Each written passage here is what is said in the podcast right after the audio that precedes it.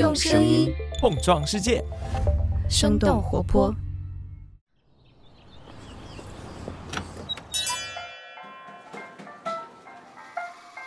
您的生动早咖啡好了，请慢用。嗨，早上好呀！今天是二零二二年的十二月二十六号，星期一。这里是生动早咖啡，我是来自生动活泼的梦一，几条商业科技轻解读，和你打开全新的一天。可能你也多少听出来了，今天我的嗓子还没有完全恢复。其实我的大部分症状都已经好转了，精神状态也还不错，只是鼻音比较重，所以请大家多多包涵。那在此呢，还是想要提醒一下大家，咱们一定要多多注意身体，特别是年底工作繁忙的时候，千万别让自己太累了，多休息，多喝水。那一说到多喝水，最近估计很多人都没少喝一种电解质水。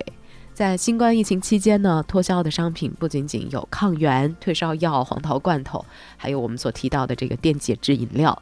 京东饮料排行榜当中的销量前四名当中，有三款产品都是电解质饮料。天猫榜单的功能饮料热销榜中，前三名也都是电解质饮料。在社交媒体上，大家晒出的防疫物资当中，就有电解质饮料的身影。电解质饮料原本是针对运动的时候大量出汗、电解质流失的场景而出现的产品，那现在呢，却成为了大家生病的时候补水的选择。那么，电解质饮料的发展经历了哪些历程？经过这一次的热销，电解质饮料未来在国内的发展还可能会遇到哪些困难？那我们今天的轻解读呢，就与此相关。在这之前，我们先来关注几条简短的商业科技动态。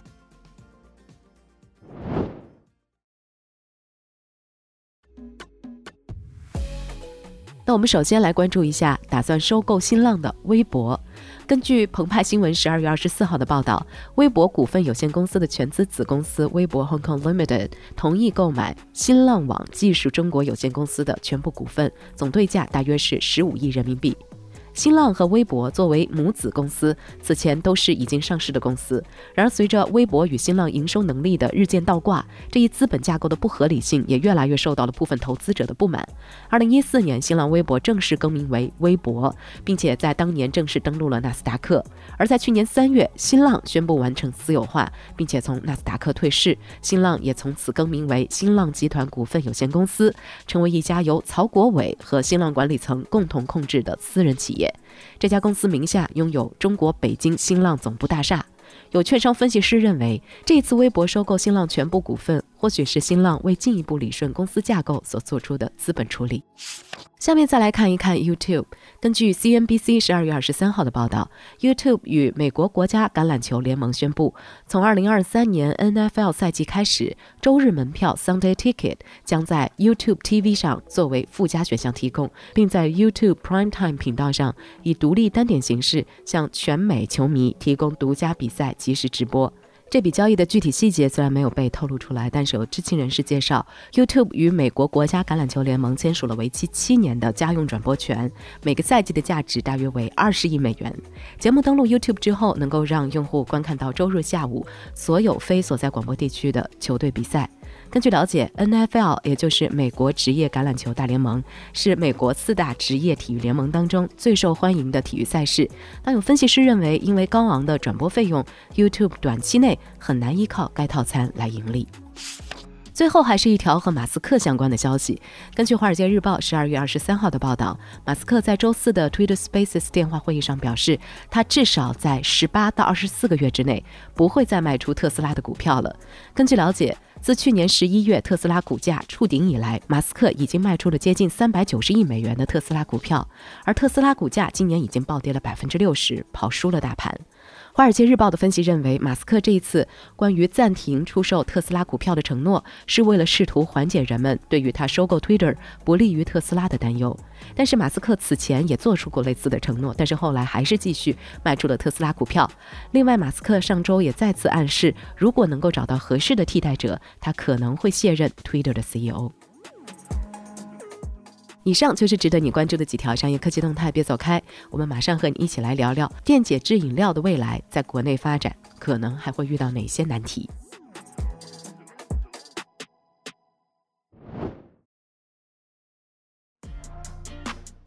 欢迎来到今天的轻解读。今年冬天，新冠疫情成为了全民最关注的话题，退烧、止咳药、黄桃罐头等等，都相继成为了电商网站上最为紧俏的商品。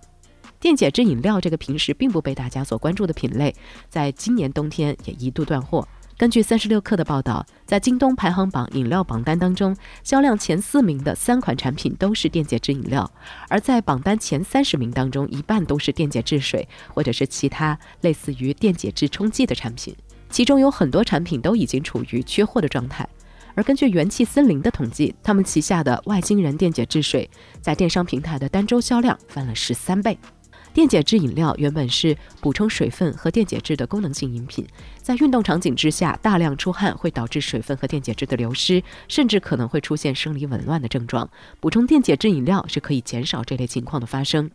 冬季的运动项目相对来说比较少，本来是电解质饮料消费的淡季，但是随着疫情管控的放开，已经有症状的消费者在社交媒体上分享电解质饮料对于缓解病情的一定帮助。再加上今年卫健委和国家疾控中心发布的文件都提到了要注意水电解质平衡，或者适量补充含一定量电解质的饮用水。于是，在官方指南和社交媒体的带动下，电解质饮料在这个冬天出现了脱销的情况。电解质饮料作为一种功能性的运动饮料，其实历史并不长，甚至比可乐的出现要晚上七十九年。那么，电解质饮料从被发明到如今成为大家流汗补水的选择，都经历了怎样的历程呢？阶段一：电解质水的发明。发明电解质饮料的其实是美国品牌加德乐。一九六五年，美国佛罗里达大学的橄榄球教练发现，在炎热潮湿的天气之下，运动员经常会出现中暑和脱水的情况。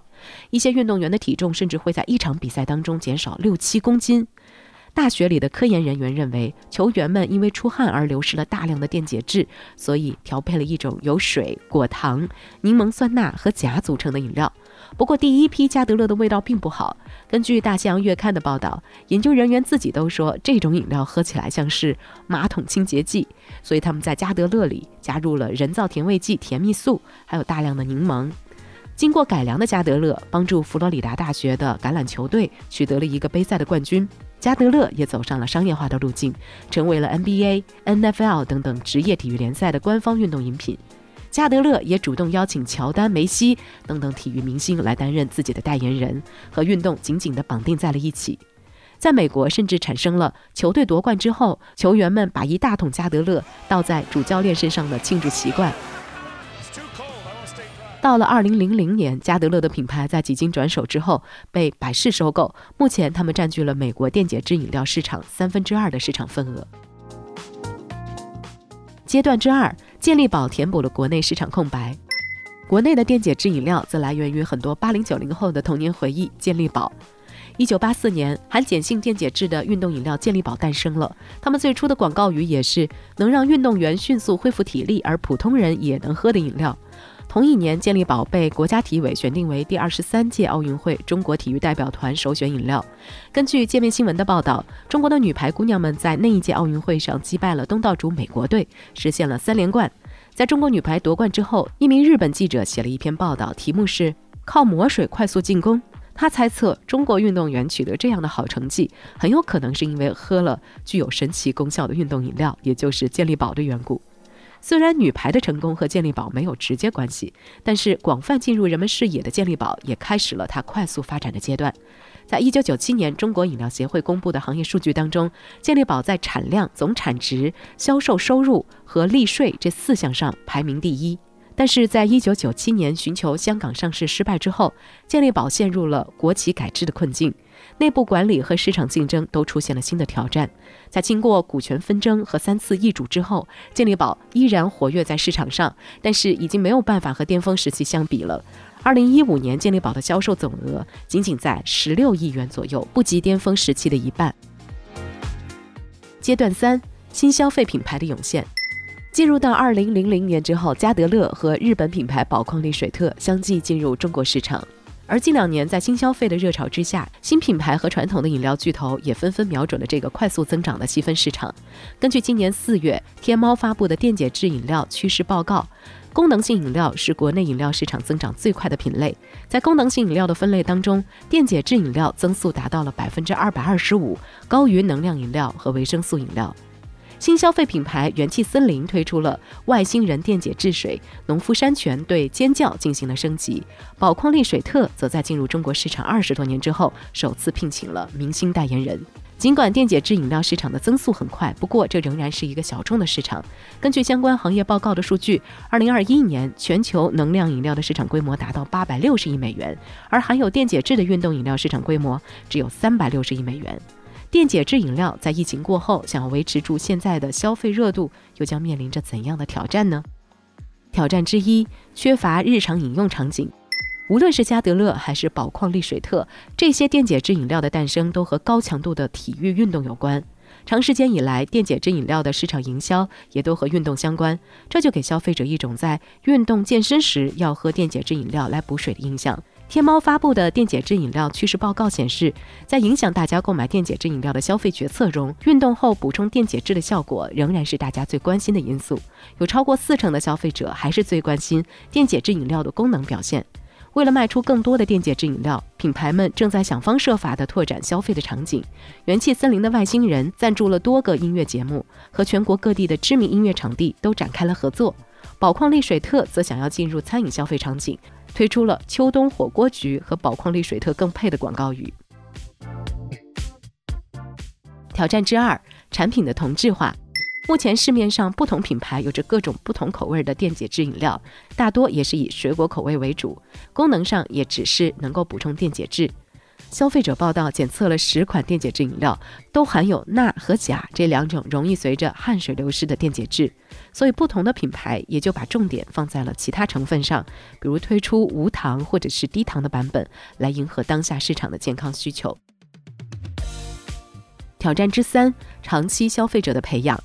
红牛、魔爪、东鹏特饮等等含有牛磺酸、咖啡因的功能饮料，可以直接达到提神醒脑的效果。而对于电解质饮料的功能作用，消费者感知并不是很清晰，需要品牌们不断的通过营销活动去教育市场。加德乐从发明到被大众接受，靠的是与运动绑定，重金赞助各种体育联赛。日本的宝矿力水特起步的时间和健力宝比较相似，同样都是二十世纪的八十年代。不过，为了在日本推广这种全新的饮料，宝矿力水特把产品免费发放给消费者试喝。发放的地点除了运动场馆，还有日本人十分喜欢但是又容易脱水的温泉和桑拿房。一年之中有三千万罐宝矿力水特被免费发放出去。最终在九十年代中期，宝矿力水特成为了日本第一款累计出货量超过十亿美元的国产非酒精类的饮料。当面对更年轻消费者的时候，宝矿力水特从二零一五年开始和偶像艺人合作，拍摄由高中生主演的广告，成功延续了产品的生命力。正在发生的疫情让更多的人了解了电解质饮料的功能作用。不过，想要扩大市场的话，品牌们还需要疫情之后继续培养更多更新的消费者。那聊到这儿，我们也很想来问问你：你平时会消费电解质饮料吗？你最喜欢的品牌又会是哪一个呢？欢迎你在我们的评论区和我们一起来聊聊。好了，这就是我们今天的生动早咖啡。那我们在这一周三一早再见了，希望到时候我的状态能够更好一些。那我们周三再见，拜拜。这就是今天为你准备的生动早咖啡，希望能给你带来一整天的能量。如果你喜欢我们的节目，欢迎你分享给更多的朋友，这会对我们非常有帮助。同时，你也可以在公众号和微博搜索“生动活泼”，声是声音的声，这样就可以了解更多与我们节目相关的信息啦。生动早咖啡，期待与你下次再见。